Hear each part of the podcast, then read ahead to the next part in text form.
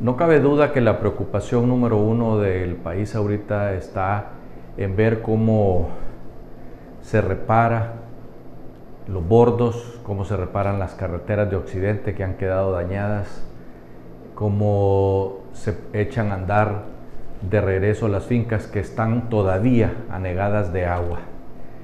En el Valle de Sula, en el Progreso y más allá, en Ceiba. Eh, la situación es terrible, lo mismo que en Occidente, donde hay fincas completas que se han perdido.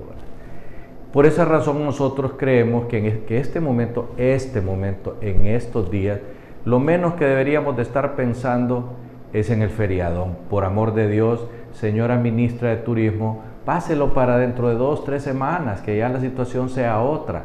Pero estar pensando ahorita en medio de una crisis, donde la gente todavía está en los albergues, van a venir los capitalinos a la playa, si las playas están chucas, están llenas de palos, llenas de piedras, de basura, y los hoteles no les conviene ahorita que la gente no venga.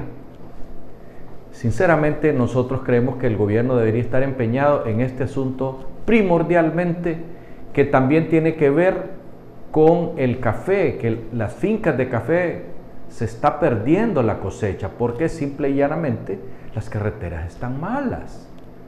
No han trabajado en esto en este gobierno y de eso se quejan precisamente los cafetaleros de Honduras.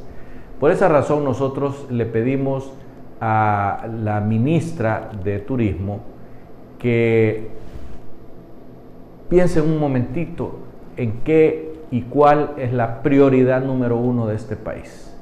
No es cierto que vamos a ir a derramar a los hoteles y a las playas y a los bebederos en medio de una crisis. Eso no es verdad. Las carreteras están malas. Hay que ponerse a trabajar, hay que echar a andar el país, hay que, hay que ver cómo resolvemos el problema de las fincas anegadas de agua. Todavía andan los helicópteros de la Fuerza Aérea dejando comida. Las lanchas de la naval recogiendo gente que todavía está aislada.